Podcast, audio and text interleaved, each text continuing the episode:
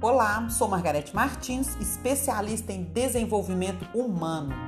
Hoje iniciaremos uma série que se chama Enneagrama, que é uma ferramenta poderosa para o seu desenvolvimento e o ajudará muito na sua gestão.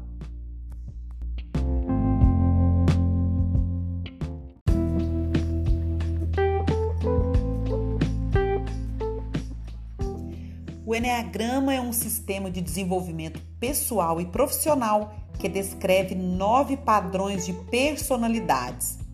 Estes padrões descrevem comportamentos que refletem diretamente no estilo de liderança. O Enneagrama é um recurso incrível que permite ao líder o autoconhecimento, ferramenta fantástica para a evolução. Permite também entender o que está por trás de cada comportamento, identificando assim os pontos fortes e de melhoria de seus liderados. Dessa forma é possível acessar sua equipe, estabelecendo uma conexão, conhecendo assim suas reais motivações e com isso promover o ambiente mais saudável.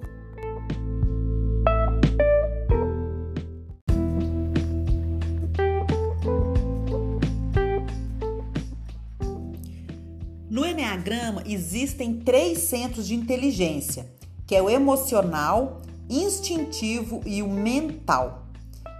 Existem também três instintos: social, sexual e autopreservação. Todas as pessoas têm como base uma destas combinações que definirão a sua personalidade e a maneira de interagir no mundo.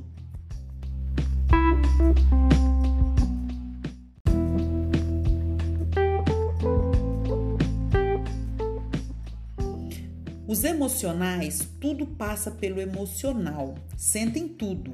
São pessoas afetivas, têm necessidade do contato humano. Os instintivos ou motores, atitude de ação. São pessoas impulsivas e às vezes até agressivas pela impulsividade.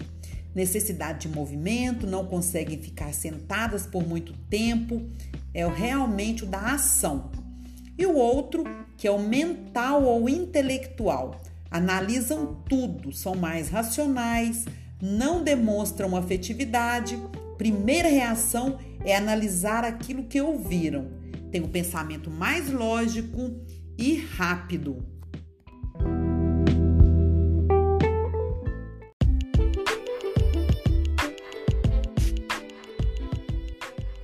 Um exemplo prático: em um acidente, Primeiro chega o emocional. Ele sente o que aconteceu, quer acolher as pessoas, ajudar as pessoas acidentadas. E o intelectual. Naquele acidente, o foco dele é os fatos. Quem machucou, se chamou a polícia, quem estava errado. E os instintivos ou motores, que é o da ação, chega e vai logo pegando quem machucou e leva para o hospital. Então, são perspectivas completamente diferentes. Todas as pessoas têm como base uma dessas combinações que definirão a sua personalidade e a maneira de interagir no mundo. Então, postarei aqui os nove egos que compõem o Enneagrama nos próximos áudios. Até lá, grande abraço!